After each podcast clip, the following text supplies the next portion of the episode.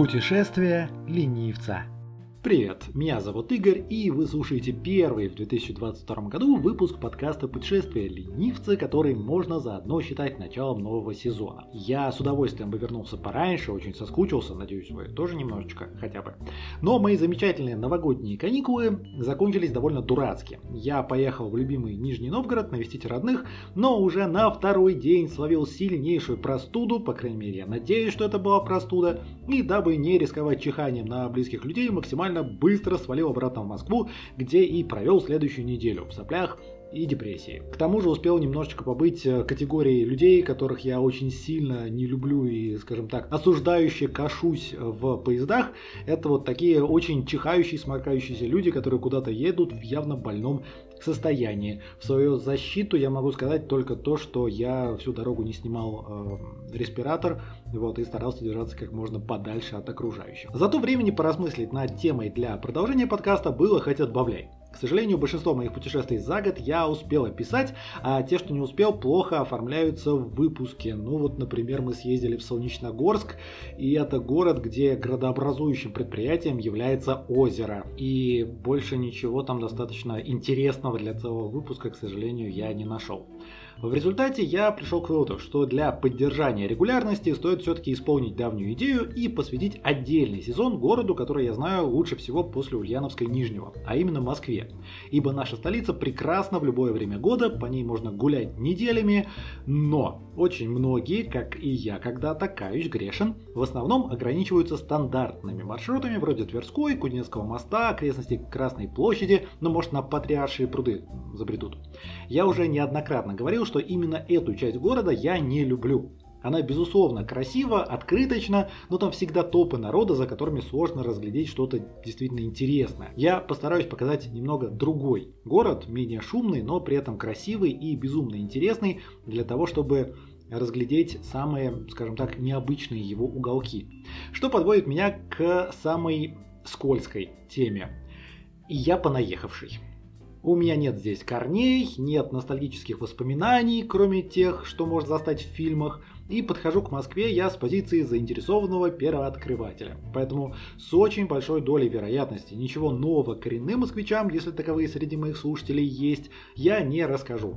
Все выпуски будут в абсолютно том же стиле, что и все предыдущие сезоны, то есть с позиции любителя пеших прогулок по старинным городам. Местами критичного, местами с едкими шуточками, пардон, а, в общем и целом с выражением сугубо личного мнения. Историю увиденного я всегда черпаю из книг, из интернета и фотографий, и это, на мой взгляд, очень важное уточнение, потому что для некоторых Москва это очень близкая и ранимая тема, скажем так, и свое несогласие с авторской позицией эти чудесные люди иногда выражают очень агрессивно. Это я к тому, что ни на чьи воспоминания и впечатления я не покушаюсь. Просто рассказываю то, что вижу и то, что мне, слушайте, по большей части нравится. Я, по-моему, за все сезоны э, нигде особо, скажем так, по городам не проезжался с точки зрения «Фу, какая пакость, не надо сюда ездить». Мне даже Арзамас нравится. Сегодняшний выпуск я, пожалуй, начну с интересного кусочка Таганского района. Когда-то я про него популярную статью в Дзен написал, так что возьму ее за основу. Года это 4 назад, когда я впервые облазил его, он вызвал у меня крайне странные и стойкие ассоциации что именно здесь Москва очень здорово походит не на столицу, а на крупный уездный или губернский город. Ведь что должно быть в уважающем себя уездном или даже губернском городе? Парадный древний монастырь, пара особняков и усадеб, там дворянство в центре, особнячки граждан попроще, э, желательно сохранившаяся деревянная застройка, для Москвы это редкость, памятники древнего зодчества по вкусу. Вот это вот все мы сегодня и будем искать. Э, начинать маршрут я предлагаю с площади Крестьянская застава. А, можно приехать на одноименную станцию метро, но я рекомендую станцию Пролетарская, потому что девятый выход из нее является самым удобным для начала. Вот, еще туда можно добраться на трамвае. Но это уже чуть сложнее. Я не знаю, где вы будете жить в Москве, например. Вариантов перемещения между интересными местами много, но эту прогулку я планировал, держа в уме именно пешие переходы и трамваи. Ну, потому что метро, там станции красивые, конечно, есть, но Слушайте, особенно в эпоху пандемии, нафиг метро. Также в очередной раз замечу, что в прогулке я рассказываю про те места, которые приглянулись лично мне, поэтому некоторые для кого-то обязательные пункты я упомяну вскользь или проигнорирую, ну просто потому что они не произвели и вот как-то не рассказывается мне про них в подкасте. В общем, мы поднимаемся на улицу через девятый выход станции метро Пролетарская и идем прямо мимо многоэтажных домов. На перекрестке сворачиваем налево и видим через дорогу гостиницу Holiday Inn. Нам к ней по подземному переходу. Сам отель лучше обойти слева, чтобы попасть в первый Крутицкий переулок, в конце которого за калиткой скрывается один из самых уютных и живописных уголков Москвы. Крутицкое подворье. Это одно из древнейших мест столицы, я его обожаю и всегда советую здесь побывать людям, которые ищут нетипичные достопримечательности в Москве. Строительство монастыря началось где-то в 13-14 веке, когда отсюда московские князья ездили за ярлыками в Золотую Орду. Однако большинство построек все-таки относятся где-то к 17, 18 и 19 векам. Комплекс успел побывать и монастырем, и казармами, и тюрьмой, и сейчас выглядит настолько аутентично, что бесчетное количество фильмов и сериалов о старой дореволюционной России тоже здесь снималось. От гардемаринов до моей любимой гибели империи. Увидев его хоть раз, будете опознавать всегда. Будете даже смеяться, когда появится какой-нибудь титр, который будет вас убеждать, что на самом деле это не Крутицкое подворье, а это там Киев, Можайск или еще какой-нибудь уездный город. Привлекает внимание это место в первую очередь своими храмами и церковной архитектурой. Ну, вернее, одним храмом. Это роскошный Успенский собор, но есть еще и митрополичьи палаты. Там перед ними даже такой микролужок раскинулся, на котором очень хорошо сидеть и впитывать в себя эту всю красотень летом. Вот, галерейные переходы, терем парадных ворот, восстановленные булыжные мостовые и старенькие дома вокруг тоже хороши. То есть здесь как раз редкое место в Москве, где можно найти э, именно хорошо сохранившиеся маленькие маленькие одноэтажные деревянные домики. Атмосфера всегда спокойная. Пишут картины молодые художники. Один раз видел шикарную абсолютно картину, как священник играет в футбол с детишками из воскресной школы. Из пекарни несут хлеб и пироги. И если на территорию не заезжают машины, день выдался неурожайным для туристов и студентов художественной школы и вузов, можно встать под нужным углом и легко представить, что ты перенесся лет эдак на 100 назад. Киношники не просто так используют это место как декорации для маленького уездного городка. Не знаю, сохранится ли этот дух, когда закончится велотекущая реставрация, но, как и в случае с Торжком, нужно пользоваться моментом и смотреть прямо сейчас. Чтобы не возвращаться тем же путем, выйти отсюда стоит по Крутицкой улице через ворота у четырехэтажного здания начала 20 века напротив крыльца собора. Мимо комплекса Мосводоканала по левую руку, так мы попадем на оживленную трассу с трамвайными путями посередине, которую нам, увы, нужно будет перейти. Ориентир вы точно увидите. Это желтая колокольня Новоспасского монастыря. Разительно он отличается по атмосфере от Крутицкого подворья. Монастырь полностью действующий, то есть Крутицкое подворье, там только храм работает по сути. Вот, практически полностью отреставрированный. Не уверен, можно ли использовать прилагательное попсовый по отношению к такому месту, поэтому скажу проще. Причесанный. При этом все церкви действительно красивые, территория очень ухожена, так что имеет смысл заглянуть и полюбоваться. Здесь и следы Рюриковичей, и смутных лет, и всех Романовых, ну крайне интересно. Вот, стоит еще заглянуть во двор Сталинки со стороны недавно перейденной улицы. Это такой оригинальный дом, пристроенный к монастырю в советские годы, когда на территории обители располагалась тюрьма. К стенам Новоспасского прилегает еще и симпатичный парк с прудом, где можно чуть-чуть передохнуть потому что до следующего пункта нашей прогулки можно добраться следующими путями. Можно на метро, то есть вернуться обратно к станции, на этот раз крестьянская застава, и доехать до станции Римская. Это быстрее всего и скучнее всего. Можно ехать на трамвае. Маршрут 38 от остановки Динамовская улица, ровно посередине между Крутицами и Новоспасским, до остановки Библиотечная улица. Это, на мой взгляд, самый лучший вариант, самый мой любимый, по крайней мере, так как красиво, удобно и можно чуть передохнуть, так как гулять нам еще долго. И третий вариант. Пешком по Абельмановской улице и Рогожскому валу, если позволяют ноги, здоровье, желание и погода. Так будет проще полюбоваться на необязательные, но симпатичные места вдоль маршрута, например, памятник рабочему на площади Крестьянская застава у трамвайного кольца, здание кинотеатра Победа и Покровский Ставропигиальный женский монастырь. Я очень надеюсь, что я правильно произнес это слово. Построенный при первом из Романовых, там еще покоятся мощи Матроны Московской, но мне он никогда особо не нравился, поэтому позвольте его проигнорировать. На тротуарах довольно много зелени, так что летом есть куда прятаться в тенек и от машин. Но я бы все-таки не рекомендовал, сэкономьте силы. Какой бы путь вы ни выбрали, следующим гвоздем программы станет школьная улица. Частично пешеходная зона, окруженная замечательными разноцветными двухэтажными домиками, за которыми на контрасте вырастают жуткие многоэтажки позднесоветского и раннероссийского времени. Раньше она называлась Первой Рогожской улицей, а большинство здешних домов были постоялыми или привечали извозчиков. Отсюда и необычно большие ворота во многих домах. Это такие предтечи гаражей для водителей кобылы. Такие можно было встретить еще совсем недавно в Нижнем Новгороде, они оставались, но за последние пару лет э, их все больше и больше уничтожают, к сожалению. Вот. Но в Москве повезло, то есть здесь все сохранено, вылизано, отреставрировано, выглядит шикарно, это очень уютное и фотогеничное место, если не задирать голову и не вспоминать про настройки. Год назад ее дополнительно реконструировали, сделав полностью прогулочной. Единственный минус в самих красивых домиках расположено мало всего интересного. То есть после реконструкции начали, конечно, появляться симпатичные ресторанчики, но в остальном это унылые казенные учреждения, там медицинские центры и что-то еще. Поймать на школьной улице нужный нам следующий поворот будет очень просто. Когда наткнетесь на трамвайные пути, поверните направо. Хотя если утомились и хочется передохнуть, то можно пройти до конца улицы и упереться в симпатичную dog-friendly сидорерию веткой и пропустить что-нибудь прохладного и дать отдых уставшим ногам. Если все-таки повернули направо, то следующую достопримечательность вы точно не пропустите. За небольшим сквером, окруженным красивыми старинными домишками, стоит Спаса Андроников монастырь. Основан он был в 1354 году одним из учеников Сергия Радонежского, а в 1428 его фрески расписывал Андрей Рублев. Выглядит это место шикарно. Если вдруг вы отправляетесь в восточном направлении из Курского вокзала, то наверняка видели его в окно. Уезжая из Москвы он справа, приезжая в Москву он слева. Смотрится так, словно это средневековая крепость, которую ожидаешь найти скорее в Суздале или Пскове. Его главный собор Спасский – старейшее сохранившееся здание в Москве. Одного взгляда достаточно, чтобы это прочувствовать.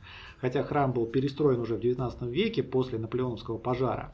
Вот, но в 20-м ему попытались вернуть изначальный вид, и сейчас он представляет собой такую любопытную смесь по большей части классических домонгольских традиций и совсем немножечко Византии. У него очень симпатичная территория, в смысле у монастыря, а не у храма и с прогулочной аллеей, с заросшими зеленью корпусами, но сам монастырь сейчас не действующий. В нем с советских времен расположен музей древнерусской культуры, куда свозились выдающиеся иконы со всего Союза. Вне зависимости от религиозных соображений зайти сюда стоит. Ну и можно прогуляться по дорожкам вокруг монастыря, Отсюда виден любопытный железнодорожный виадук. Э, к северу начинается еще один интересный, но малоизученный район. Но о нем надо будет рассказать в другой раз отдельно, потому что там клево. В принципе, как и везде. Итак, монастыри, деревянную застройку, памятники древнего зодчества и особняки граждан попроще мы уже нашли. Дело за дворянскими и богатыми купеческими усадьбами. Сюда же добавим обязательную полицейскую пожарную часть, непременно с каланчой, и классическую трехлучевую систему расположения главных улиц, о которой я бесконечно трендю уже в котором выпуске. Данное новшество появилось в градостроительстве в ходе реформ Екатерины II в 1763 году. Следы такой планировки можно найти до сих пор, например, в Твери, в Туле, в Костроме. Не обошла она страной маленькие города, Арзамас тот же самый, Торжок, Боровск. Таганский район Москвы самостоятельным уездным городом, конечно, не является, но трехлучевая система служит отличной отправной точкой для продолжения прогулки. Если выйти из монастыря обратно на Андроневскую площадь и встать так, чтобы по правую руку от нас оказался храм Сергия Радонежского, а слева уродливая коробка Сбербанка, то обязательный трезубец главных улиц откроется прямо перед нами. Справа налево это Николаемская, Солженицына и Станиславского. Для продолжения маршрута выбирайте любую, но для простоты начну я с Николо-Ямской. Это наиболее шумный вариант, поток машин на ней почти никогда не исчезает, но и концентрация достопримечательностей на ней самая плотная. Если продолжить прогулку с нее, то любознательный путешественник увидит собор Сергия Ратонежского по правую руку, если идти от Андроневской площади, и храм святителя Алексия по левую руку. Это такие своеобразные церковные ворота на улицу. Радонежский храм мне кажется не особо интересным, то есть это довольно обыкновенный ампирный собор, да еще и кремово-салатного цвета почему-то, что не отнимешь, если обернуться на него, гуляя по улице Станиславского, вид будет очень приятный. Алексеевский храм старше и архитектурно интереснее, построен предположительно зодчим Ухтомским во времена царствования Елизаветы Петровны, то есть около 1750 года, в соответствующем стиле елизаветинского барокко.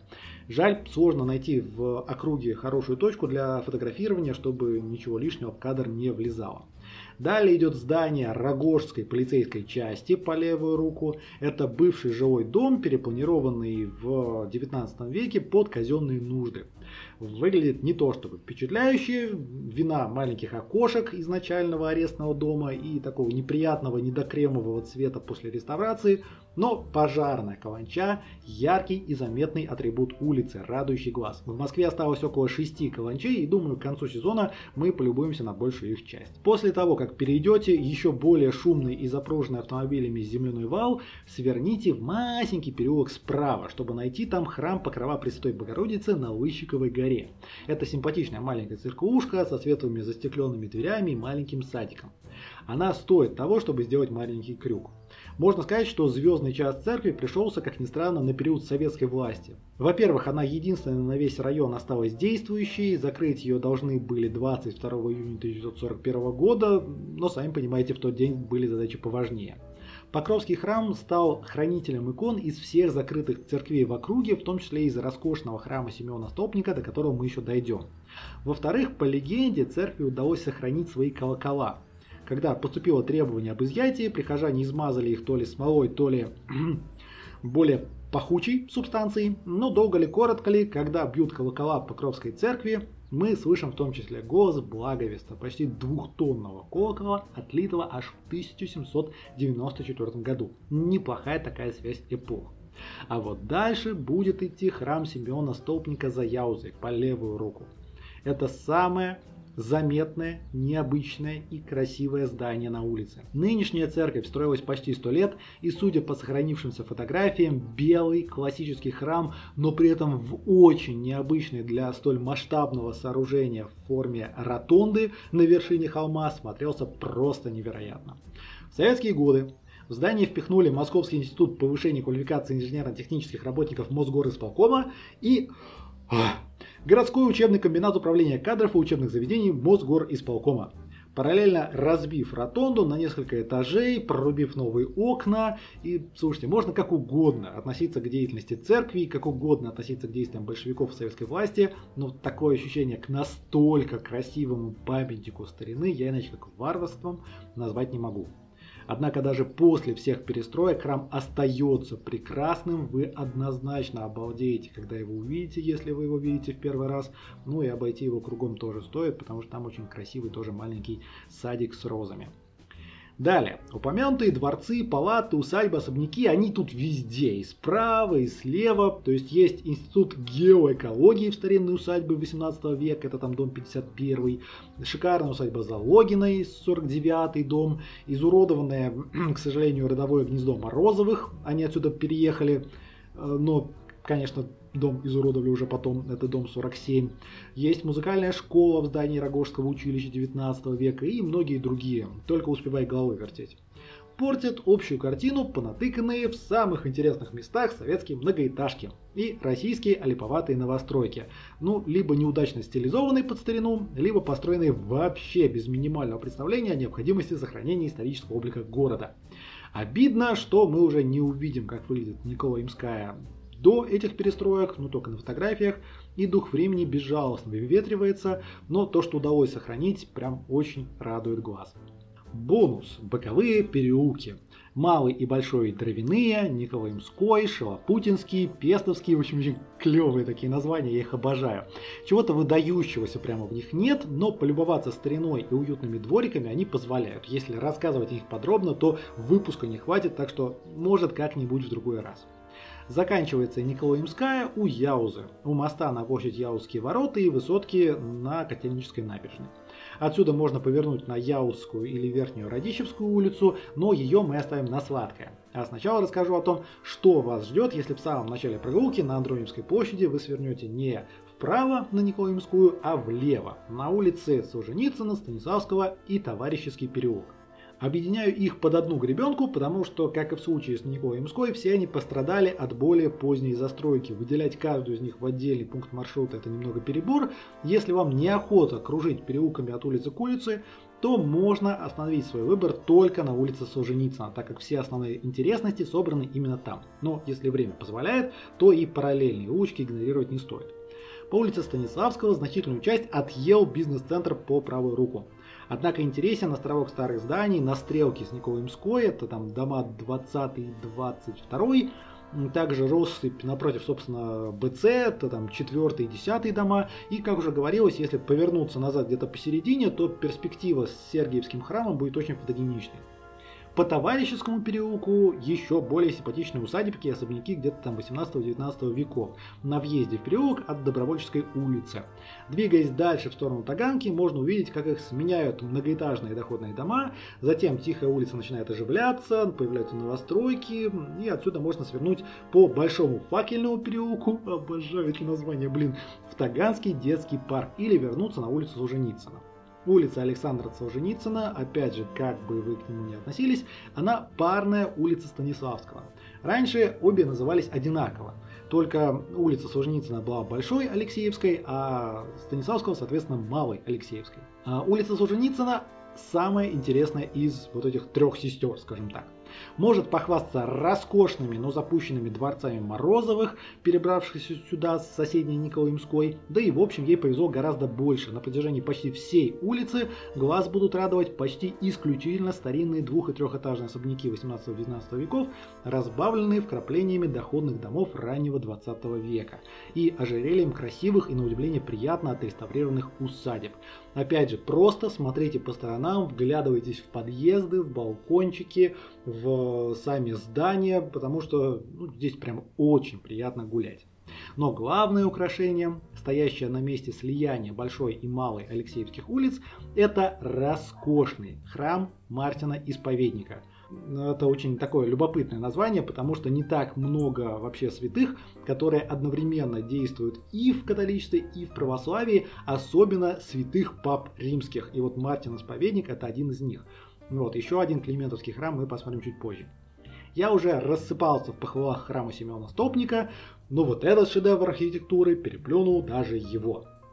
Я много путешествовал по Европе. Могу с уверенностью сказать, что храм Мартина Исповедника можно водрузить на главную площадь любого крупного или даже столичного города, и он будет там более чем к месту. Я обожаю такие соборы. Классические белые с мощными колоннами, напоминающие собор Святого Петра. На руку играет и то, что если подходить к нему по Большой или Малой Алексеевским улицам, он долго прячется за фасадами домов по правой или левой стороне соответственно, внезапно открываясь во всей красе, как только путешественник заворачивает за угол. Слов не хватает, шедевр. Тут, кстати, тоже можно передохнуть. За собором, во дворе дома номер 17, это такая интересная полуусадебная, полузаводская территория. До сих пор жив неплохой подвальный бар со вкусным пивом. Крафтленд называется. Финальный аккорд нашей прогулки – это длинная артерия из Верхней Радищевской и Яузской улиц. Здесь мы окажемся в любом случае, какую бы дорогу ни выбрали, просто в разных концах улицы. Описывать я буду маршрут, э, как если бы мы вышли с улицы Солженицына к станции метро Таганская. Если начинать отсюда, то есть с Верхней Радищевской, то первым нам по пути попадется знаменитый театр на Таганке. Вот, и если фамилия Высоцкого вам о чем-то говорит, то, естественно, вы его знаете. Спустя пару шагов пряничный храм святителя Николая, еще более старый, красивый и барочный, чем Алексеевский на Николаимской. Вот, этот, предположительно, был построен в 1697 году. Спускаясь вниз по холму, можно наслаждаться старой застройкой, куда современность практически не лезла. Большинство домов по Верхней Радищевской относятся к 18 и 19 веках, да и к тому же все эти двух-трехэтажные дворцы, особняки и усадьбы еще и пристойно отреставрированы. Еще, учитывая близость станции метро Таганская, здесь огромное количество всяких заведений общепита. Если хочется кофе, то рекомендую пройти чуть дальше и найти на нечетной стороне маленькое представительство серф кофе. Их заведение мне очень нравится в Нижнем. Для желающих поесть тоже куча сетевых вариантов, там ничего выдающегося, но и ничего криминального. Я там пару раз забегал в псевдофранцузскую сеть Жан-Жак, не сказать, что остался недоволен. Рюмин переулок с красивым флигелем усадьбы Баташова служит своеобразным водоразделом, у которого Верхняя Радищевская вливается в Яузскую улицу.